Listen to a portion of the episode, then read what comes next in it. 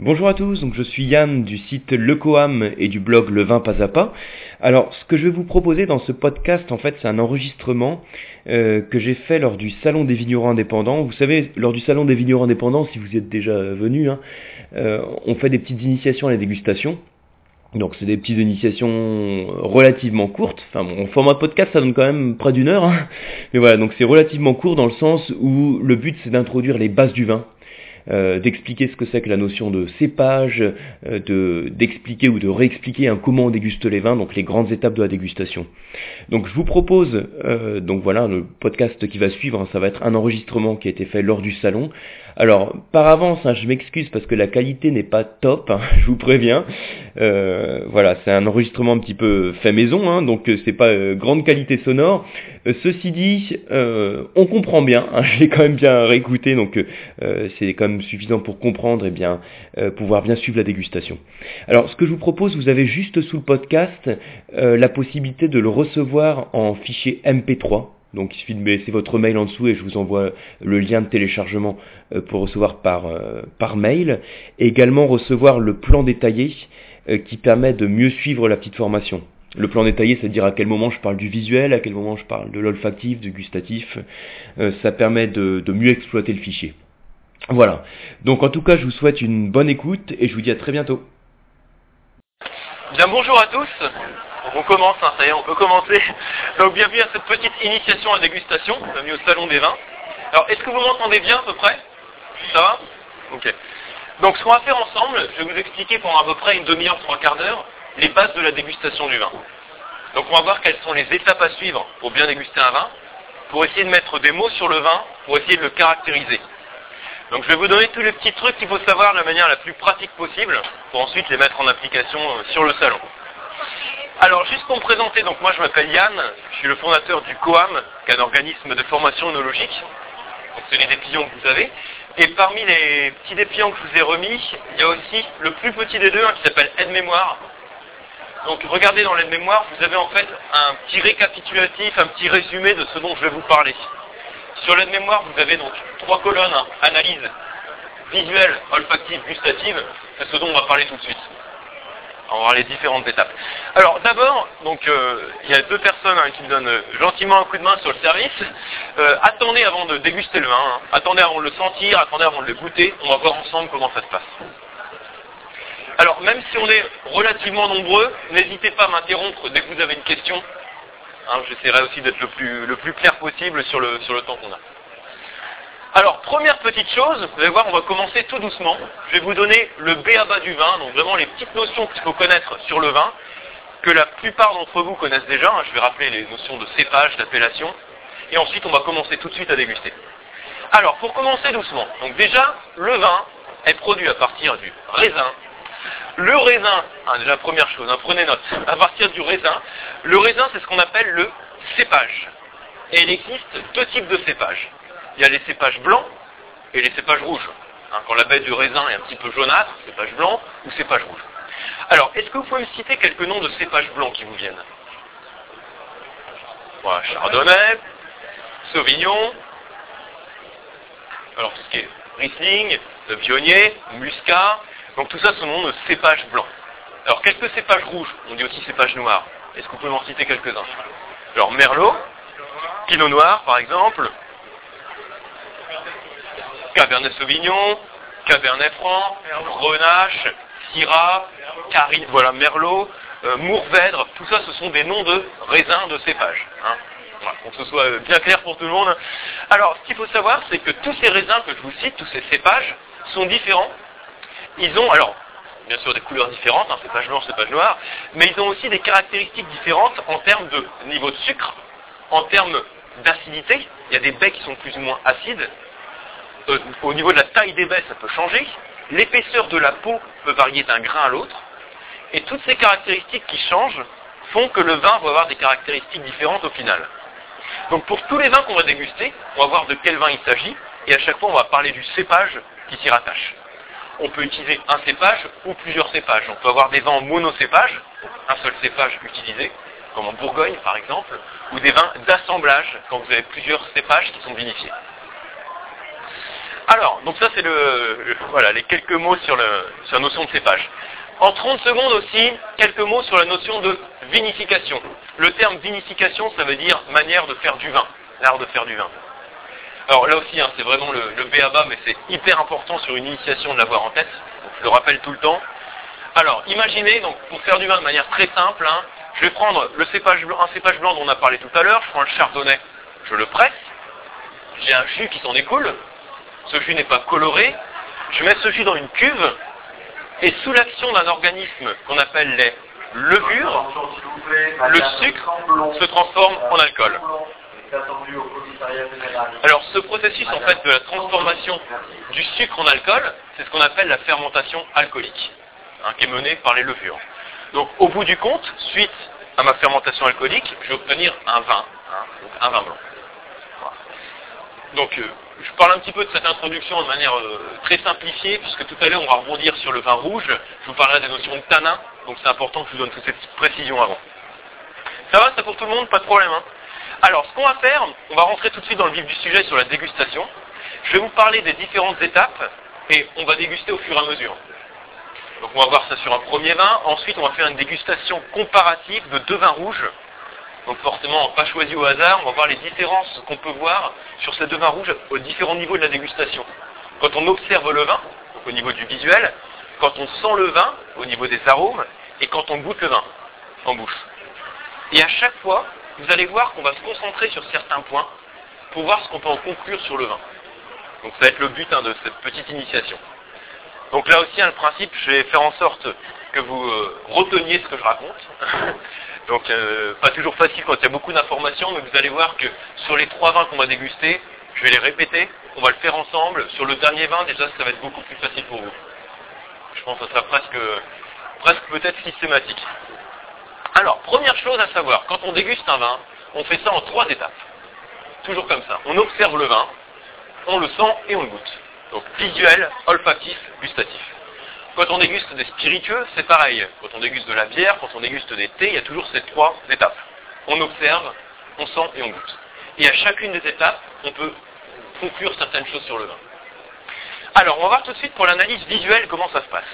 Alors, première chose, quand vous dégustez un verre de vin, il faut le prendre par le pied. Alors, pourquoi je prends le verre de vin par le pied?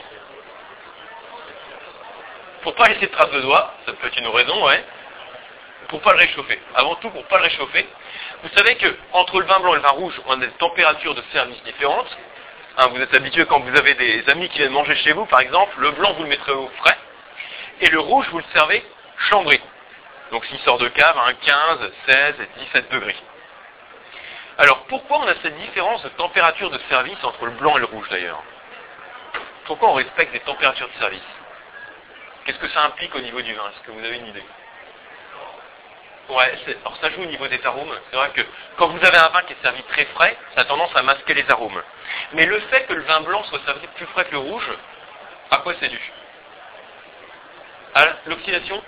Non.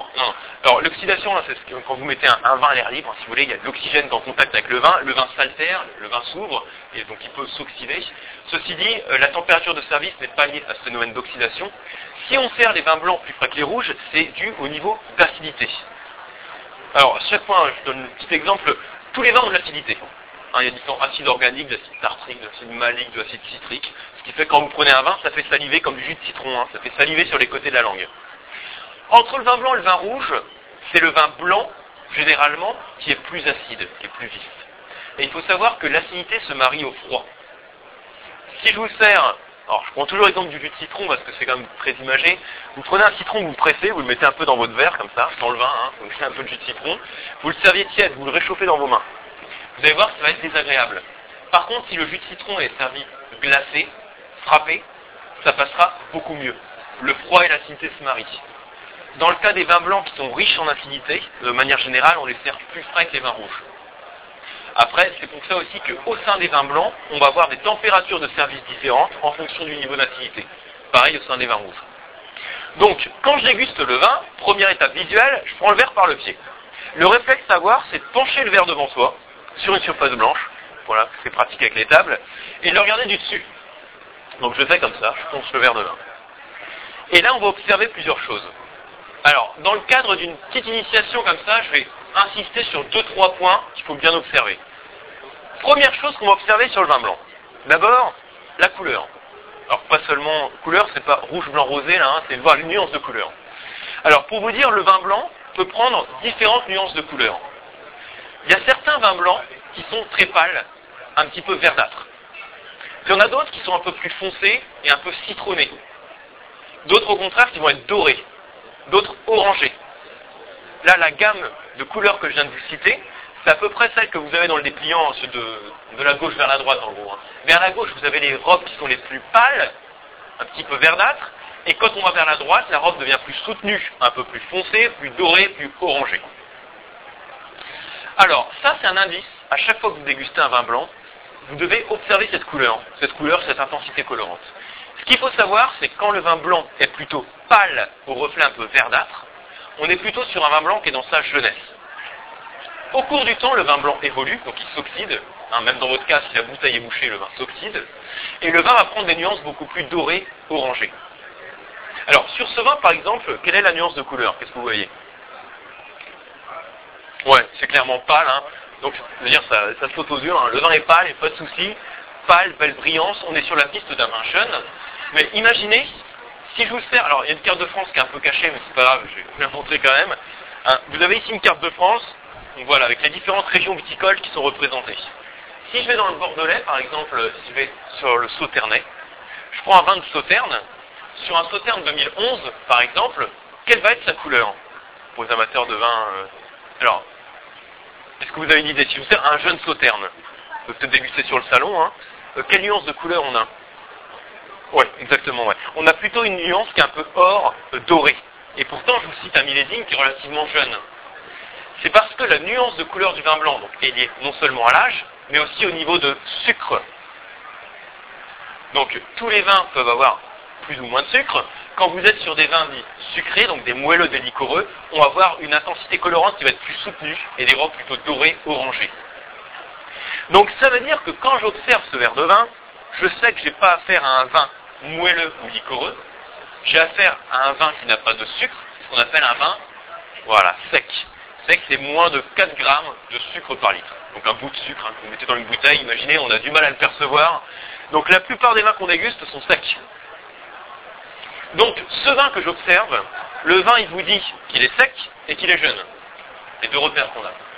Si on avait eu une robe plutôt dorée, on aurait pensé à deux choses. C'est-à-dire, tiens, j'ai peut-être du sucre là-dedans. J'ai peut-être un vin avec du sucre résiduel. Donc, en fonction du niveau de sucre, on parle de demi-sec, moelleux ou liquoreux. Hein, ça fait sec, demi-sec, moelleux, liquoreux. Un sauterne est sur les vins liquoreux, par exemple. Un coteau du Layon, en fonction du millésime, on peut être autour du moelleux. Demi-sec, ça serait Gewürztraminer, par exemple. Hein, et sec, c'est la, plupart des vins qu'on déguste. Donc, sur ce vin, on est plutôt sur un vin sec et dans sa jeunesse. Premier indice qu'on peut avoir. Alors, autre chose, hein, donc j'ai penché le verre de vin sur une surface blanche. En même temps, là, on n'était presque pas obligé de le pencher pour le voir. Hein. J'insiste euh, sur le fait de pencher le verre de vin parce que sur le vin rouge, ce sera beaucoup plus justifié. Mais bon, donc c'est pour avoir ce réflexe. Je redresse ce verre de vin.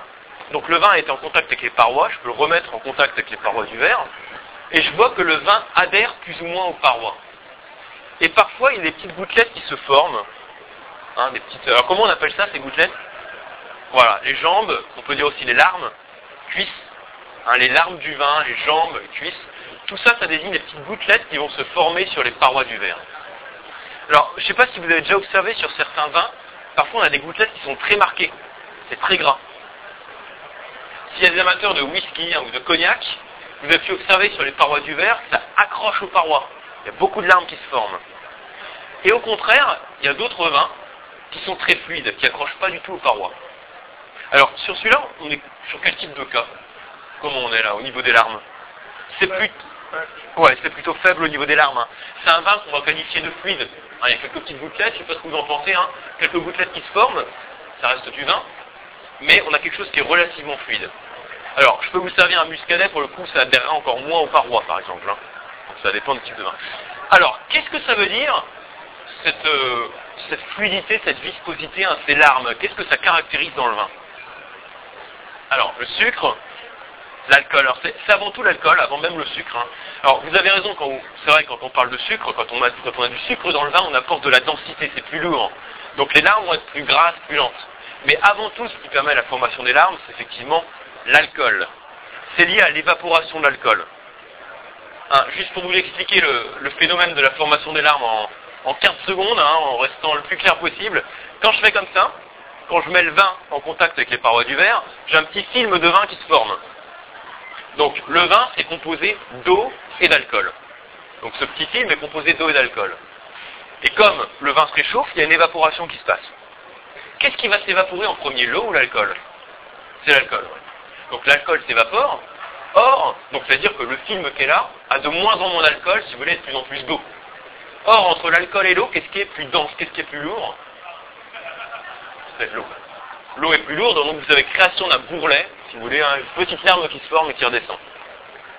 Donc, c'est pour ça que sur les whisky les cognacs, hein, par exemple, vous avez un taux d'alcool plus important, vous allez accentuer la formation des larmes.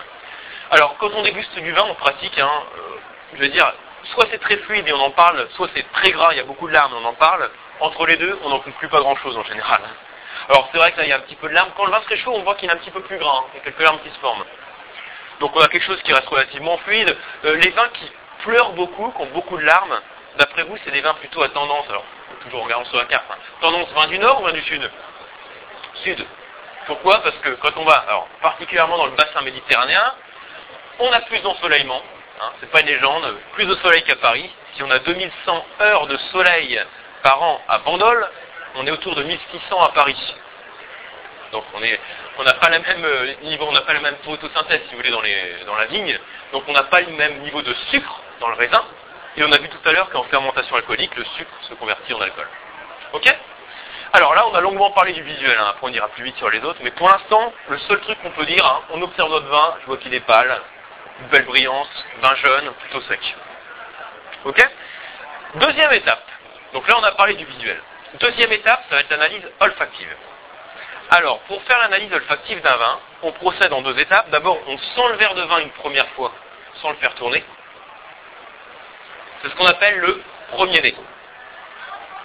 Et ensuite, on le fait tourner dans le verre, on l'oxygène. Alors vous pouvez, si vous voulez, appuyer le verre sur la table. Hein. le, but, c'est de bien l'oxygéner. Et vous le sentez une deuxième fois. C'est le deuxième nez. Alors, est-ce que vous remarquez une différence quand vous comparez le premier nez et le deuxième nez? Alors oui, on sent que le vin a tendance à s'ouvrir un peu plus. Alors il y a certains qui l'ont moins perçu, je vais dire c'est pas grave. Hein. L'étape olfactive, c'est une étape qui est compliquée en dégustation. Donc je vais vous donner un peu hein, tous ces repères. C'est vrai que quand on oxygène le vin, on a l'impression qu'il sent un peu plus fort. Parfois on va percevoir d'autres arômes, ou parfois les arômes vont être un peu plus marqués. Alors ça c'est quelque chose de très logique, parce que parce qu'un arôme, qu'est-ce que c'est? C'est une molécule qui est volatile. Une molécule volatile, c'est-à-dire qu'elle vole. Elle vole du verre jusqu'à votre nez. Comme ça qu'on peut l'apercevoir. Et pour accentuer le caractère volatile de l'arôme, on peut faire plusieurs choses. Soit on peut réchauffer le verre, soit on peut l'oxygéner. Hein, l'oxygénation ou bien euh, la température vont accentuer le caractère volatile. Donc on va accentuer les arômes. Donc quand on oxygène bien le vin, on a tendance à percevoir un peu plus d'arômes. Alors, retrouver les arômes du vin, c'est l'étape qui est compliquée, hein, je vous rassure. C'est l'étape qui vous fait peur en général parce qu'on ne se fait pas vraiment confiance au niveau olfactif, parce que c'est un sens qu'on ne travaille pas beaucoup. En général, quand on mange, on n'en a pas beaucoup. On n'a pas besoin, on a besoin. Mais quand on mange, on voit les aliments, on sait ce qu'on va manger, on les goûte, on ressent le niveau de sucre ou d'acidité, par exemple, hein, qui sont des saveurs.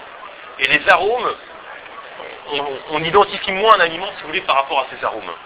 Alors qu'en dégustation, c'est super important. Donc, il faut le travailler. Il faut le travailler régulièrement. À chaque fois que vous dégustez du vin, il faut avoir cette démarche d'essayer de retrouver les arômes. Euh, vous pouvez aussi vous amuser avec les petits flacons du vin. Vous savez, il y a le, nez du vin, l'arôme à barre, donc euh, j'en vends pas, hein, je fais pas de pub. Tous ces trucs-là, c'est pratique, hein, on est, c'est pas indispensable. Hein. Euh, si vous cuisinez, par exemple, vous sentez les fruits, les épices, les légumes, à chaque fois on cherche à travailler le sens olfactif. En dégustation, quand on déguste du vin, pour essayer de s'y retrouver un peu dans les arômes, on les classe par famille. Hein, plutôt d'être complètement paumé en essayant de mettre un nom tout de suite sur l'arôme, on essaye de voir les grandes familles. On dit, est-ce qu'on est plutôt sur des arômes fruités, floral, animal par exemple, empyreumatique, tout ce qui est brûlé, toasté. Toutes ces familles, alors en tout cas quelques-unes sont listées sur le petit, euh, dépliant, sur le petit de mémoire. Alors, dans le cadre d'une petite initiation, je vais vous demander simplement de me dire s'il y a des arômes qui vous viennent spontanément. Alors, vous sentez le vin. Alors, faites-vous confiance, hein, dites-moi, là, vous sentez le verre de vin. Est-ce qu'il y a des arômes comme ça qui vous viennent? Citron, floral. Allez, dites-moi vraiment... Euh, alors, oui Comment? Pamplemousse, ouais. Alors, c'est plutôt pas mal hein, dans ce que vous citez. C'est vrai qu'on sent de la fraîcheur dans le nez. C'est-à-dire que c'est pas un nez qui, brûle, hein. vous voyez, c'est plutôt un nez qui rafraîchit. Ça sent un peu l'acidité. Même si l'acidité n'a pas d'odeur puisque c'est une saveur, mais ça sent le fruit acide. Effectivement, on sent les agrumes. Vous avez parlé de pamplemousse, de notre citronné, hein. On est vraiment sur cette gamme, on fait que notre floral, euh, un petit peu de pommes vertes, pommes granny. On a aussi quelques nuances qui vont vous évoquer un petit peu le côté brûlé. Ah, on peut parler de notes légèrement minérales, qui en général sont moins perçues par les dégustateurs. Donc j'insiste beaucoup sur euh, le côté, la fraîcheur qu'on sent au nez. Quand je cite ces arômes, est-ce que vous les retrouvez ou pas du tout? Oui, un peu plus euh, En général, hein, c'est pareil sur les flacons d'arômes, quand on vous donne des flacons, vous les sentez, vous dites tiens, je sais ce que c'est, mais j'arrive pas à mettre un nom dessus. Et par contre, quand on donne le nom de l'arôme, là tout de suite, vous dites ah bah oui, c'est évident. Euh, dans le vin, c'est un peu pareil. Là, on n'a pas du tout de repère. On déguste un vin, on ne sait pas quel arôme on peut être amené à retrouver. Alors, il y a des techniques pour retrouver plus facilement les arômes. Par exemple, qui consiste à faire défiler un certain nombre d'arômes dans sa tête. C'est logique, hein pareil, si je vous donne quelques flacons d'arômes, et je vous dis, parmi ces flacons, vous avez euh, soit le citron, soit la poire, soit la pomme, soit le boisé, euh, soit le gibier, par exemple, soit le cuir, lequel vous avez dans tel flacon. Et là, vous allez faire défiler et vous dire, bah, c'est celui-là, c'est logique. Donc si vous avez une base de données d'arômes dans votre tête, vous pouvez les faire défiler de cette manière-là. Alors là aussi, ce qui est important de voir, c'est les sensations que vous avez. Sur les jeunes vins, vous avez très souvent des arômes fruités. Pourquoi? Parce que l'arôme fruité, c'est un arôme dit primaire. Alors là, c'est un peu hors sujet, hein, mais c'est une parenthèse. On peut classer les arômes de plusieurs manières. Vous parler des grandes familles, on peut dire aussi les arômes primaires, secondaires, tertiaires. Je vous les cite s'il y en a qui s'intéressent pour, pour se Donc primaire, secondaire, tertiaire. Les arômes primaires sont liés au cépage, on les retrouve régulièrement dans les jeunes vins. Et c'est vrai que l'arôme de fruits est très caractéristique des gammes primaires. Donc quand on ressent un vin, qui est important de voir, c'est si le vin est jeune, hein, ces arômes fruités, est-ce qu'ils sont plutôt verts, acides, ou plutôt confits, euh, confiturés, euh, secs? Est-ce que c'est plutôt du fruit sec ou est-ce que c'est plutôt de la confiture par exemple? Et c'est vrai que quand on ressent ce vin, on ressent beaucoup de fraîcheur, d'acidité. Ça va? Donc des petits repères hein, pour vous aider sur, sur, les arômes. Donc on a fait deux étapes déjà, visuel olfactif, alors rassurez-vous, euh, après on déguste hein. Donc la phase d'analyse gustative, comment ça se passe? Alors quand on va mettre le vin en bouche, ce qui va être important, c'est de le garder longtemps. Longtemps en bouche. Longtemps, ça peut être 7-8 secondes. Hein. Donc on prend son temps. Et pendant que vous avez le vin en bouche, vous allez, voilà, on, va aspirer un peu d'air, c'est vrai. On va le faire passer sur toute la surface de la langue. C'est ce qu'on appelle mâcher le vin. Donc on fait on le fait passer sur toute la surface de la langue pour bien percevoir les saveurs. Et effectivement, on peut aspirer un peu d'air en fait. Pendant qu'on a le vent en bouche. Hein. C'est plus de vent en bouche, ça sert plus à grand chose. Donc c'est pendant qu'on a le vent en bouche. Et ça, le fait d'aspirer de l'air, c'est ce qu'on appelle, alors là, rétro, voilà, rétro-olfaction. Ça porte bien son nom, c'est-à-dire respirer en arrière. On dit aussi le terme grumage, grumer le vin. Rétro-olfaction ou grumage. Alors pourquoi on aspire un peu d'air? C'est pas très élégant, on est lions tous. Donc euh, si on aspire un petit peu d'air pendant qu'on a le vent en bouche, c'est pour mieux ressentir les arômes. Vous vous souvenez tout à l'heure, je vous ai dit quand vous avez, euh, pour ressentir les arômes, on peut chauffer le vin ou l'oxygéner. C'est exactement ces deux choses qu'on fait en bouche. Quand le vin rentre en bouche, il passe à 30 degrés. En plus, on fait donc on l'oxygène. Et donc on va percevoir avec le bulbe olfactif, on va percevoir les arômes qu'il faut savoir, c'est qu'en bouche, on retrouve deux choses. Hein, un petit peu de théorie, un peu de technique, on retrouve deux choses. Des choses qui vont être perçues par la langue et des choses qui vont être perçues par le nez. Par la langue, ce qu'on va percevoir, ce sont voilà, les saveurs.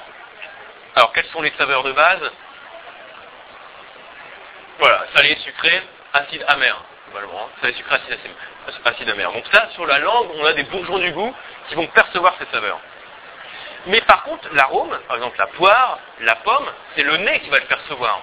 Quand vous mangez, c'est en respirant, en rétroolfaction qu'on va le percevoir. C'est pour ça que si par exemple vous prenez un jus de raisin, pour le coup, donc pas fermenté, un jus de pamplemousse on va dire, et vous bouchez le nez, si vous bouchez le nez, vous n'allez pas pouvoir travailler en rétro-olfaction, et donc c'est que votre langue qui va travailler. Quand vous êtes enrhumé vous mangez, il y a une partie de la dégustation que vous perdez. Vous n'allez que percevoir certaines choses, donc des saveurs. Le jus de pamplemousse, vous allez dire tiens, c'est acide et il y a un petit peu de sucre. Par contre, j'arrive pas à mettre le nom sur l'arôme. Et si vous débouchez le nez, vous pouvez inspirer pendant que vous avez le jus en bouche. Là, vous allez dire tiens, c'est du pamplemousse.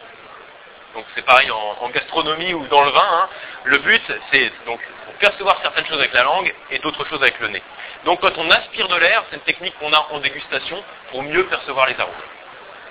Et alors, un truc important, quand vous aurez le vin en bouche, là on est sur du vin blanc, on va voir l'équilibre entre deux éléments, entre l'acidité et l'onctuosité. Alors imaginez, alors j'ai pas de tableau, donc je vais prendre le poster qui est là. imaginez, voilà, je trace deux axes. Vous l'avez aussi sur le petit dépliant, je trace deux axes. Un axe vertical et un axe horizontal. Vous verrez, c'est très simple. Hein. Justement, c'est pour modéliser en tête, euh, c'est beaucoup plus facile quand on déguste. Un axe vertical, un axe comme ça. L'axe qui, a, qui va dans ce sens, c'est l'acidité. Et là, c'est l'onctuosité, c'est-à-dire le sucre, l'alcool, tout ce qui apporte du gras au vin. On a certains vins qui vont être plutôt par ici, c'est-à-dire très acide et plus onctueux. Et d'autres qui vont être plutôt par ici. Beaucoup d'onctuosité, peu d'acidité. On va voir des vins qui vont se situer à différents endroits. Par exemple, si je reprends le muscadet dont je parlais tout à l'heure, muscadet, le vin de la Loire, pays nantais avec le cépage muscadet, hein, c'est le même nom que l'appellation, on va être plutôt par ici. Maintenant, si je vous sers un vin, par exemple un Fondrieux, vallée du Rhône septentrionale, cépage pionnier, là, beaucoup moins d'acidité et plus de gras. Ça va ça Donc chaque vin a un profil différent. Donc vous, votre but, quand vous avez le vin en bouche, c'est de voir déjà, entre les deux axes, lequel est dominant, en général, il y en a un des deux qui domine. Quel est le niveau de chacun des axes? En gros, comment je situe mon vin? Et ensuite, quand vous aspirez un peu d'air, c'est essayer de caractériser l'arôme. Alors, on va le faire tout de suite.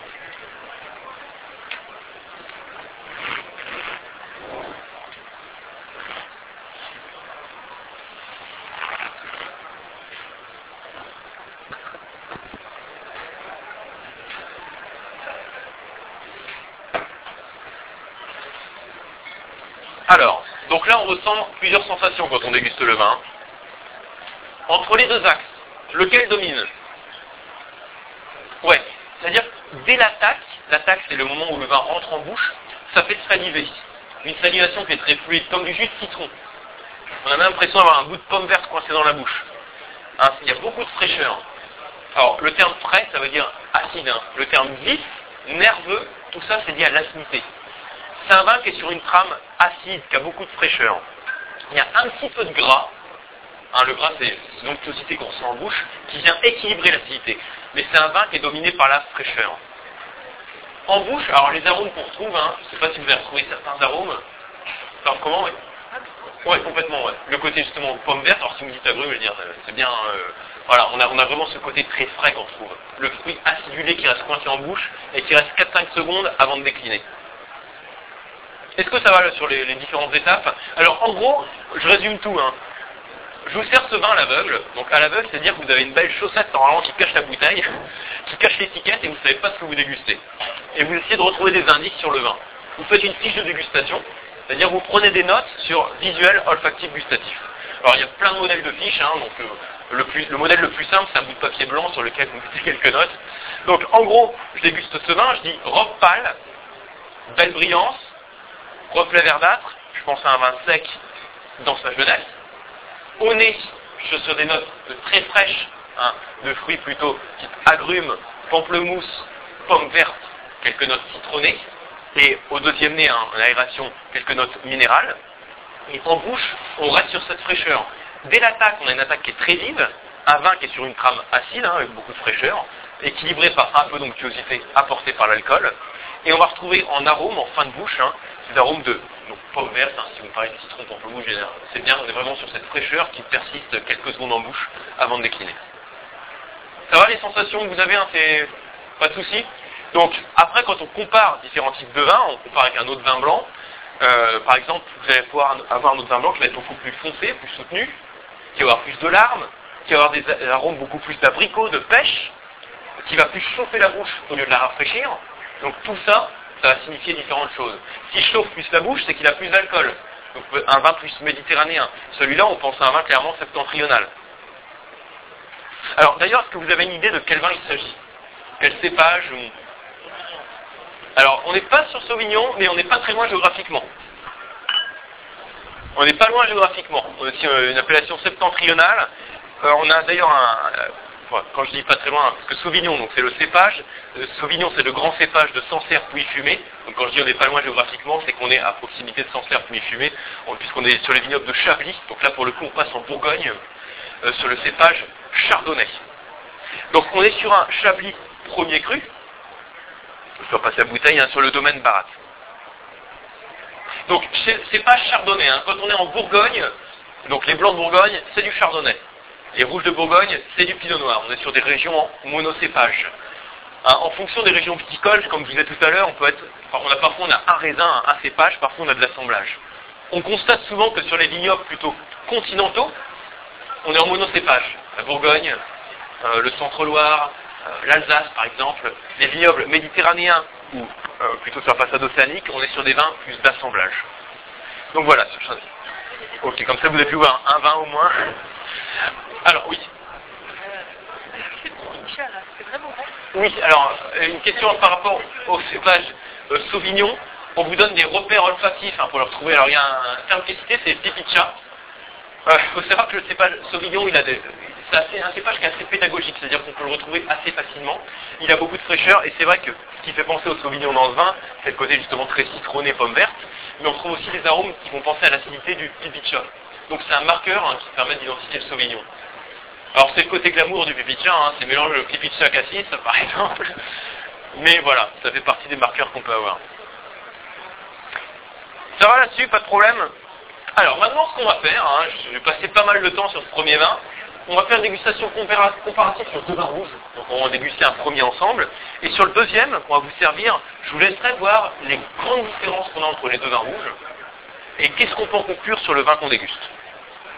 Alors, on va faire le service. Donc, on va passer sur celui-là. Donc je vais en mettre à contribution, je ne sais plus qui j'avais mes... Alors, si vous pouvez me donner un petit coup de main, donc en fait, on cache l'étiquette, comme tout à l'heure, à peu près, hein, et on met une dose dégustation. Donc je vous montre, un c'est... Voilà, une petite dose comme ça. Voilà. Et puis une autre bouteille.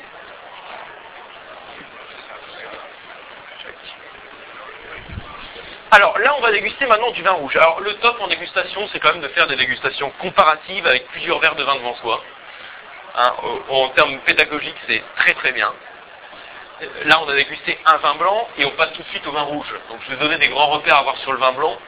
Euh, voilà, si vous pouvez ouvrir plusieurs bouteilles chez vous, plusieurs bouteilles de vin blanc, vous mettez les verres en face de vous et vous goûtez les vins l'un après l'autre, vous allez voir qu'on peut vraiment se concentrer sur les grandes différences. Là c'est un peu ce qu'on va faire. Hein. Si vous mettre à contribution, du coup aussi pour un petit coup de main. Je vais être galant, hein, je recrute les garçons.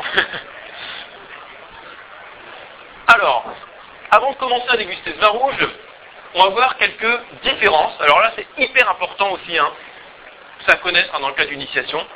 Différence entre le vin blanc et le vin rouge. La couleur. Qu'est-ce qui joue hein, au niveau de la vinification, de la manière de faire le vin? Qu'est-ce qui joue sur cette différence? Alors, pour vous illustrer ça euh, de manière très simple, alors, c'est très important, c'est très simple, mais c'est très important à connaître dans le cas d'initiation. Alors voilà, on va parler des pots, effectivement. Si vous prenez, donc tout à l'heure, je vous parlais du chardonnay qu'on pressait je presse le chardonnay, j'ai un jus qui s'en écoule qui n'est pas coloré, je le mettais dans une cuve, et sous l'action des levures, le sucre se transforme en alcool. Maintenant, je vais prendre un cépage rouge, par exemple le Cabernet Sauvignon. Alors, le Cabernet Sauvignon, on le trouve dans quelle région principalement? Voilà, dans le Bordelais, principalement même sur la rive gauche, Pauillac, enfin dans le Médoc, hein, déjà, Médoc, au Médoc, Pauillac, Saint-Julien, etc. Donc, Cabernet Sauvignon, c'est un cépage rouge, même presque noir, hein, quand même, peau très, foncée et épais. Si je prends un Cabernet Sauvignon et que je le presse, quelle est la couleur du jus qui s'en découle? Alors, il est pas coloré le jus qui s'en découle. Hein. Un Cabernet Sauvignon, c'est d'ailleurs une question piège, hein. c'est pour ça que j'insiste sur le côté très noir. voilà, le jus qui s'en découle, le jus qui s'écoule d'un raisin noir est généralement pas coloré. Vous pouvez le, vérifier facilement, vous prenez un, raisin de table, donc un raisin qu'on mange, vous le pressez, Vous allez voir que le jus n'est pas coloré. Donc je pourrais mettre ce jus dans une cuve, et sous l'action des levures, j'obtiendrai un vin blanc. Alors il y a une région viticole où on fait ça. C'est par exemple en, alors en Champagne, sur un vin qu'on appelle, alors sur une mention, vous avez peut-être déjà vu un blanc de noir. Vous savez, il y a des blancs de blanc, blanc de noir. Le terme blanc de noir, ça veut dire qu'on a un vin blanc produit à partir d'un cépage noir. Donc en Champagne, quand on utilise par exemple le cépage Pinot Noir ou Pinot Meunier, ils sont deux cépages rouges, hein, et qu'on les presse simplement, on va avoir un jus pas coloré qui va s'en écouler, et on va obtenir du vin blanc. Si je veux obtenir du vin rouge, il va falloir apporter de la couleur à un moment. Cette couleur, donc vous l'avez dit tout à l'heure, elle va être apportée par la peau du raisin. Hyper important, hein, notion de base, euh, vraiment à avoir en tête. C'est-à-dire que si je veux faire un vin rouge, j'ai mon cépage Cabernet Sauvignon, il va falloir mettre la peau en contact avec le jus. Donc ce que je fais, je vais éclater la baie. C'est ce qu'on appelle le foulage. Le foulage. Fouler le raisin, ça consiste à éclater la baie. Voilà. Voilà. Ce qu'on faisait avec les pieds, alors l'avantage des pieds, c'est que les pieds sont pas durs, parce que c'est pas dur comme de la pierre. La plante des pieds est relativement molle. Donc ça évite d'éclater les pépins, par exemple, qui apportent beaucoup d'amertume et beaucoup de tanin. Donc on va simplement éclater la peau, éclater la baie, et on met la peau en contact avec le jus, et cette macération peau-jus va transmettre des pigments colorants de la couleur. Et donc je vais obtenir mon vin rouge. Donc la grosse différence entre le vin blanc et le vin rouge en termes de vinification, c'est que dans le cas du vin rouge, on met les peaux du raisin rouge, les peaux du cépage rouge, en contact avec le jus en macération, et ça va permettre d'extraire des pigments colorants. Alors, un truc hyper important aussi, en plus des pigments colorants, qu'est-ce qu'on extrait? Je crois que j'ai entendu tout à l'heure, voilà, les tanins. Alors, les tanins, pareil, ça fait partie des termes à connaître. Qu'est-ce que c'est qu'un tanin? Un tanin, c'est, les tanins sont des substances végétales qui sont, qui sont en fait contenues dans toutes les parties ligneuses de, la baie, donc dans la peau, euh, dans, les rafles, hein, dans la tige si vous voulez, dans les pétales. Donc en macération, on va extraire également les tanins. Les tanins, vous les retrouvez très facilement en bouche parce qu'ils ont la propriété d'assécher la bouche. Ils apportent de l'astringence. Vous savez, hein, le terme astringent. Bon, ils apportent un côté tannique, si vous voulez. Hein. Si c'est tannique, c'est astringent, c'est râpeux, rugueux. Donc râpeux, rugueux, astringent, tout ça c'est lié au niveau de tanins. Le phénomène qu'on a en fait, vous avez donc les tanins qui vont précipiter avec les protéines de la salive, et donc ça va assécher la bouche. C'est pour ça que quand vous avez un vin rouge très tannique, un type Cahors, un cépage Malbec par exemple, ou un Madiran, ou même un, Cabernet Sauvignon euh, sur la rive gauche à Bordeaux, un Médoc au Médoc, ce sont des vins tanniques, il y a beaucoup de tanins. Il faut mieux servir avec ce type de vin des mets riches en protéines, type des viandes rouges. Hein, les vins très tanniques appellent des viandes rouges. Il faut pouvoir, grâce à la viande rouge riche en protéines, que le vin vous paraisse plus doux. Ce sont des vins de gastronomie. Donc si vous les prenez sans rien manger, qu'on fait en dégustation pure, c'est des profils tanniques très marqués, c'est des vins puissants. Donc voilà, ça c'est pour bien vous introduire la notion de tanin, pour vous dire que dans le vin blanc on n'a pas de tanin, parce qu'on ne met pas les peaux en contact avec le jus, mais on en a dans le vin rouge, et c'est pour ça que les vins rouges assèchent la bouche et qu'ils sont râpeux. Certaines personnes ne supportent pas le vin rouge, aiment que le vin blanc, parce qu'elles ne supportent pas l'amertume apportée par les tanins. Hein, si vous prenez un thé, vous mettez, vous laissez infuser 30 secondes, ça apporte de la couleur, mais si vous attendez 5 minutes, vous allez extraire les tanins du thé. Ça va être amer. Voilà, donc l'amertume, certaines personnes sont très sensibles, elles ne la supportent pas. En général, par défaut, on n'aime pas. Et c'est après, euh, à force de déguster différents vins, goûter à différentes cuisines, qu'on apprend à apprécier un peu plus l'amertume. Et à la base, c'est quelque chose qu'on n'aime pas. Comme l'acidité. Hein, c'est des saveurs vers lesquelles on ne va pas spontanément. Donc, alors maintenant que j'ai fait une bonne petite introduction sur les vins rouges, hein, donc retenez le macération peau jus, la notion de tanin, on va voir pour la dégustation comment ça se passe. Donc voilà un petit peu plus vite. Visuel olfactif gustatif. Je prends le verre de vin par le pied comme tout à l'heure. Alors je me servir un petit peu de vin. Vous le penchez comme tout à l'heure sur une surface blanche, presque jusqu'à le renverser. Donc quand on le penche énormément, hein, on a en fait, voilà, donc à ce niveau-là, hein, sur la pointe du disque, oui. Oui, tout à fait, oui. Exactement. J'ai une question par rapport au café. Est-ce qu'on a des tanins dans le café? Oui. Pour atténuer les tanins, comment on fait? On met du sucre. Qu'est-ce qu'on peut faire d'autre? On met du lait. Hein, si vous mettez du lait, donc euh, on va avoir la caséine du lait qui réagit avec, euh, les tanins, et donc on va avoir quelque chose qui va être beaucoup plus facile à voir. Si dans votre café noir, vous prenez un café noir, c'est très amer, si vous rajoutez un petit peu de lait, ça sera déjà moins amer. Si vous rajoutez du sucre, ça le fera encore moins. Dans la pomme, par exemple, vous avez aussi des tanins. euh, vous mâchez la peau de la pomme, dans la plupart des, fruits, hein, des, légumes, des végétaux, euh, si vous mâchez la peau de la pomme pendant une minute, vous allez voir que ça assèche la bouche. Alors, je reviens sur le vin. Je prends le verre de vin, je le penche sur une surface blanche, je regarde ici, donc sur la pointe du disque, où j'ai le filet qui est très pâle. On observe la nuance de couleur.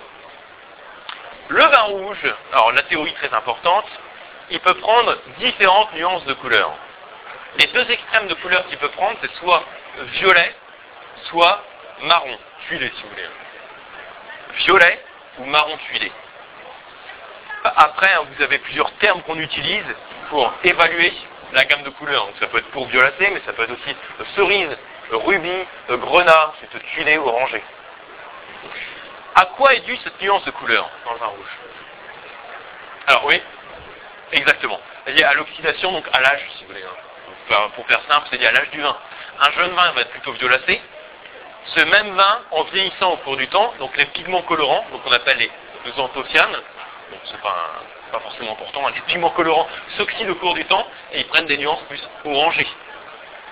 Donc votre vieux Saint-Estèphe qui a fait 25 ans de va être plutôt filet orangé, alors que le Beaujolais nouveau, par exemple, on a un vin de primeur, donc un autre extrême, va être complètement violacé. Ce vin, il est plutôt comment Alors ouais, euh, il est plutôt comment au niveau de la nuance de couleur Alors on est plutôt sur le violet ou le marron déjà Voilà, on est plutôt sur le violet. Alors si on dit cerise, hein, on est sur ces nuances en tout cas de jeunesse. On est sur un vin jeune. Hein, ça doit vous sauter aux yeux, hein, je pense. On penche le verre de vin, on regarde la pointe du disque. On n'est pas sur le marron tuilé, on est plutôt sur le côté violacé. Alors, il y a autre chose aussi que vous pouvez observer. Est-ce que ce vin est plutôt pâle ou plutôt foncé?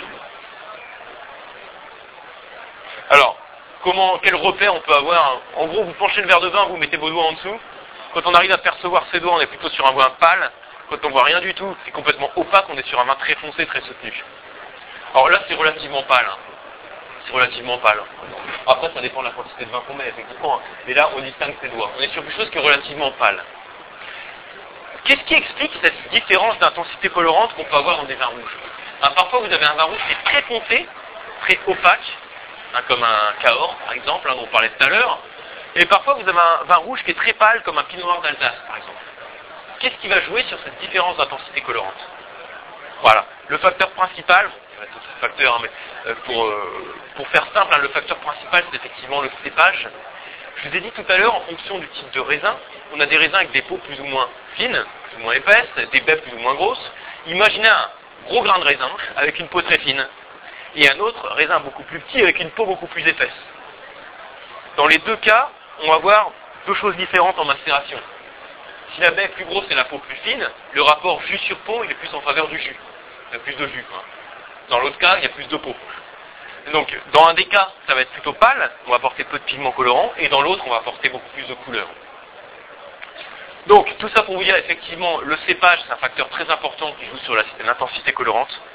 Donc, on dit aussi que la région viticole va jouer sur l'intensité colorante, parce qu'en fonction de la région, on a des cépages différents. Après, il y a d'autres facteurs. Hein. C'est vrai que euh, la durée de macération, la vinification donc, peuvent jouer. Le millésime, l'exposition. Pour faire très simple, parfois en dégustation à l'aveugle, on dit plus on est dans le nord, plus c'est pâle, pour le vin rouge, hein. plus on est dans le sud, plus c'est foncé. Alors, ça peut être vrai dans, certains cas, quand on commence à déguster plus de vin, on se dit, ah, c'est pas toujours vrai. Hein. Vous prenez un chinon de la Loire, donc Cabernet Franc, vous pouvez avoir des robes très soutenues. Et pourtant, on est sur des vignobles septentrionaux, vignobles du Nord. À peu près Donc, le repère hein, qu'on peut avoir, même si je déguste ce vin, je vais dire que le vin est jeune. A priori, on est plutôt sur un vin septentrional, en tout cas sur un cépage qui apporte peu de pigments colorants et on reste sur une robe qui est relativement fluide. Ok? Alors, analyse olfactive. Vous sentez le verre de vin une première fois. C'est le premier nez. Vous allez déjà peut-être percevoir quelques arômes. Et ensuite, vous l'oxygénez dans le verre. Alors, quand vous l'oxygénez, est-ce qu'il y a des arômes que vous retrouvez? Alors, allez-y, hein, faites-vous plaisir, dites-moi les arômes qui vous viennent. Alors, le bois. Ensuite, minéral. Cassis framboise. J'ai plein de plein d'arômes que vous citez. Alors, il y a certains arômes où alors après hein, je veux dire je peux pas vous obliger à trouver certains arômes. Et si vous, il y a un arôme que vous retrouvez, vous dites je ressens vraiment ce type d'arôme, c'est que peut-être que vous avez un repère olfactif qui n'est pas exactement le même sur cet arôme, mais c'est pas grave. Faut se faire confiance. quand on prend des notes, quand on fait des fiches de dégustation, faut noter ce qu'on ressent soi. Un sommelier ne peut pas vous obliger à dire non, ça sent la liqueur de cassis, tu dois sentir le poivre dans le vin. Un chacun, vous allez percevoir des arômes à votre manière. Et si vous avez du mal à les percevoir, euh, voilà, donc en dégustant régulièrement d'une part, mais également en prêtant très attention euh, à chaque fois que vous cuisinez, quand vous faites vos courses sur le marché, etc., où on sent les différents fruits, légumes, épices. Alors, les arômes qu'on trouve, effectivement, on va déjà sur une famille fruitée, sur un fruit un peu noir, sur la cerise, la griotte, alors vous avez parlé de framboise, hein, ça qu'on a ce type d'arôme, on a aussi quelques nuances épicées. Pour le, voilà, pour le coup, hein, nuances poivrées dont on parlait tout à l'heure. Quand je cite ces arômes, est-ce que vous les retrouvez à peu près ou pas du tout? À peu près, oui. Alors, si vous ne retrouvez pas du tout, vous voyez déjà par rapport à tout à l'heure que c'est pas le même nez, en tout cas. Hein, déjà, c'est une première base. Parfois, on déguste vin, on dit, tiens, je sais pas, pour moi, ça sent le vin. Ça sent le vin, mais on voit qu'entre deux vins, ça ressent pas le même vin. Le premier, c'est déjà plutôt sur des fruits à chair blanche et des agrumes, ça sentait l'acidité. Là, le fruit est plus rouge, plus noir, en tout cas, cerise griotte, et il y a cette fois-ci, on a la famille épicée qui intervient. Alors, avant de mettre le vin en bouche, comme on est sur un vin rouge, au lieu d'avoir simplement l'acidité et l'onctuosité, on va avoir aussi la notion de tanin qui va intervenir. Vous vous souvenez tout à l'heure, je vous avais dit on trace deux axes, acidité, onctuosité. Maintenant, il va y avoir un troisième axe. Donc en général, on fait ce type de représentation. Vous avez aussi sur le dépliant. Un axe qui fait tanin, donc les tanins on vous acidité, onctuosité. Donc trois axes. Tanin, acide, onctueux. À chaque fois qu'on déguste un vin rouge, on essaye de voir le niveau de chacun de ces axes et on essaye de voir s'il y a un des trois axes qui domine. Si je veux faire un Madiran, le vin du sud-ouest, cépage Tanat, il y a beaucoup de tanins. Donc le niveau de tanin va être très marqué, l'acidité va pas être trop développée, il va y avoir un certain niveau d'onctuosité. Donc on aura ce type de triangle. Si je reprends l'exemple que j'avais cité tout à l'heure, un, un saumur champigny, ou euh, je vais parler d'un pinot noir d'Alsace, donc très peu de tanin, beaucoup plus d'acidité et moins d'onctuosité. Donc un autre triangle, beaucoup gustatif. Donc on va déguster ce vin ensemble et vous essayez de voir, donc vous gardez le vin un peu en bouche, vous essayez de voir lequel des trois axes domine et quel est le niveau de chacun de ces axes. Alors on y va.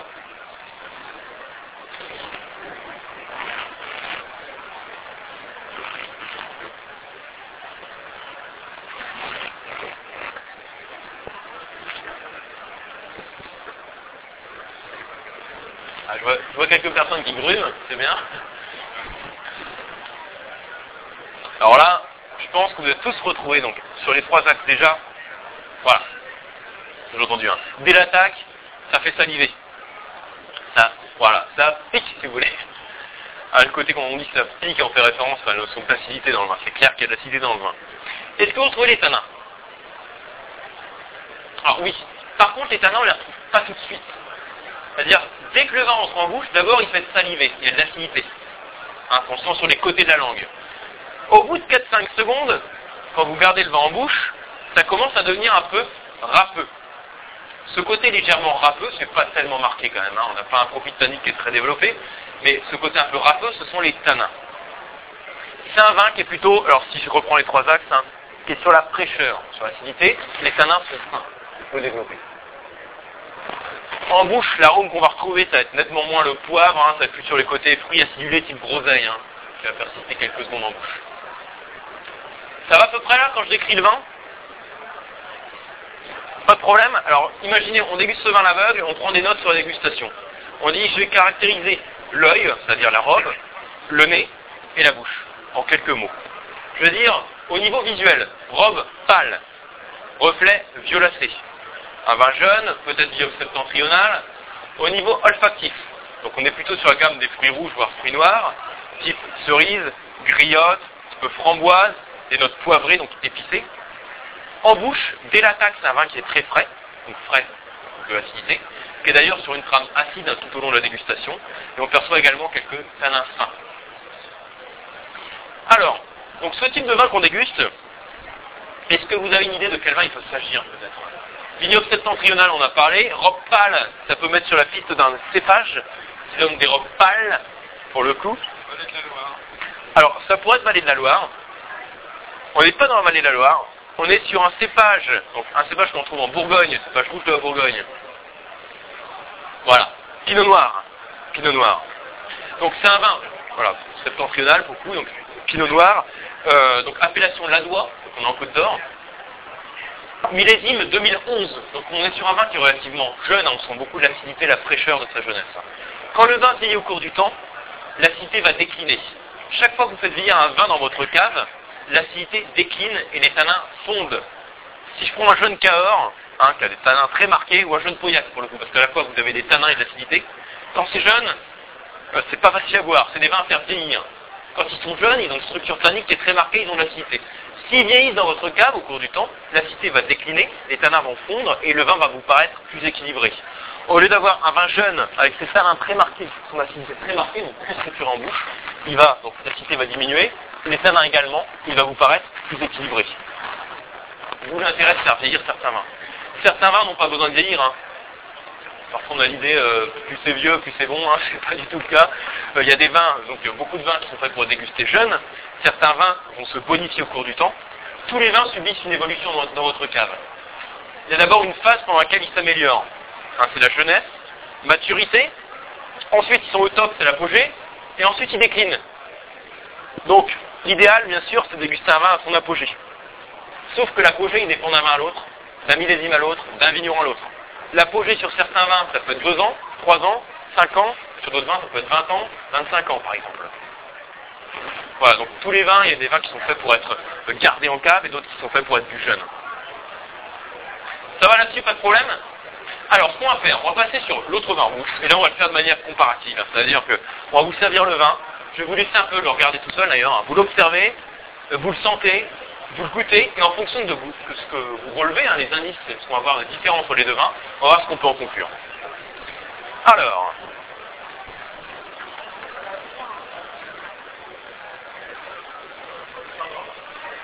donc, je vais vous mettre à contribution. Donc pareil, on essaie, on essaie de cacher à peu près l'étiquette. Oui. Et puis, on met un fond de dégustation. Je vais passer l'autre bouteille.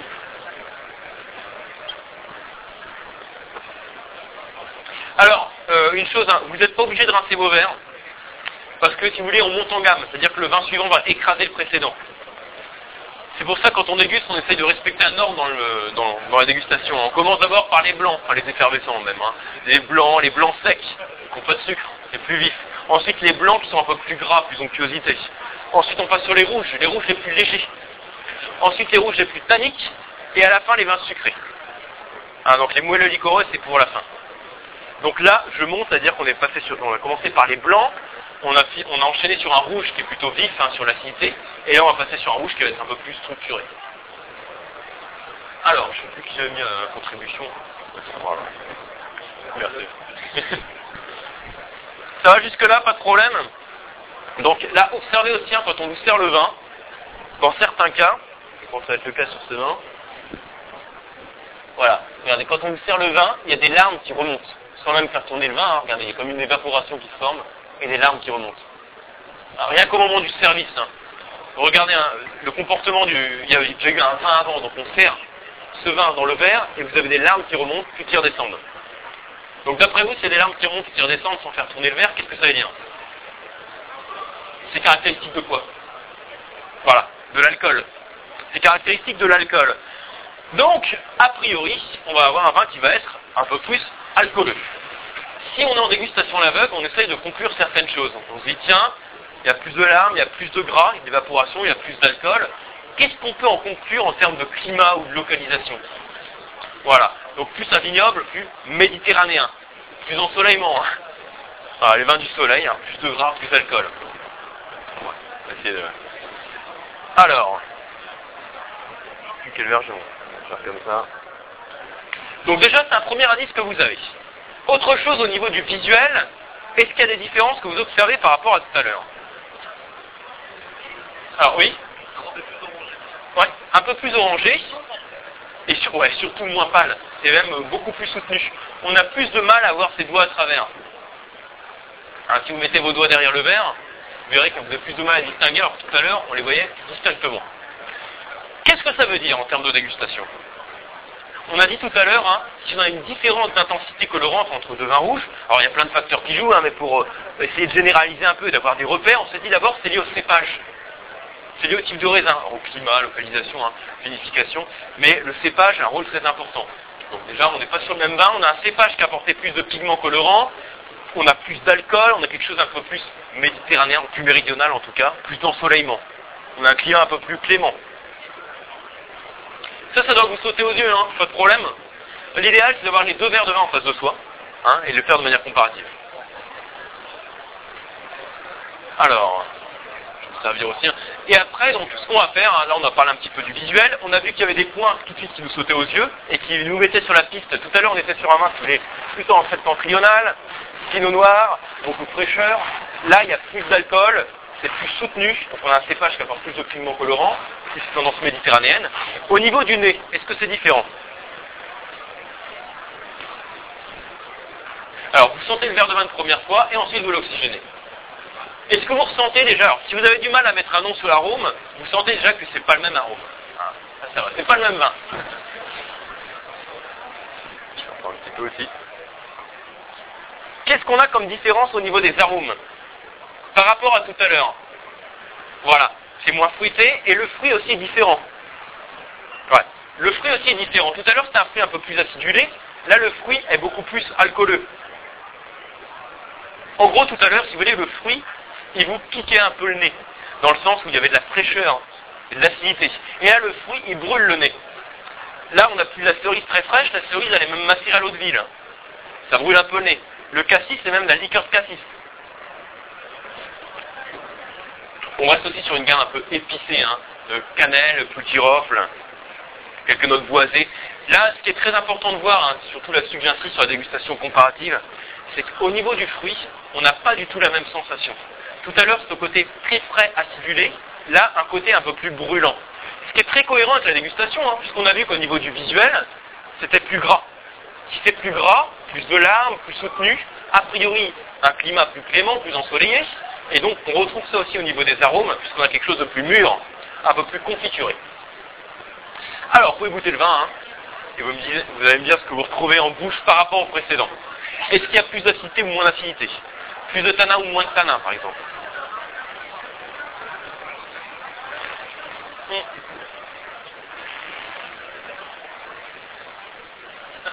Hmm.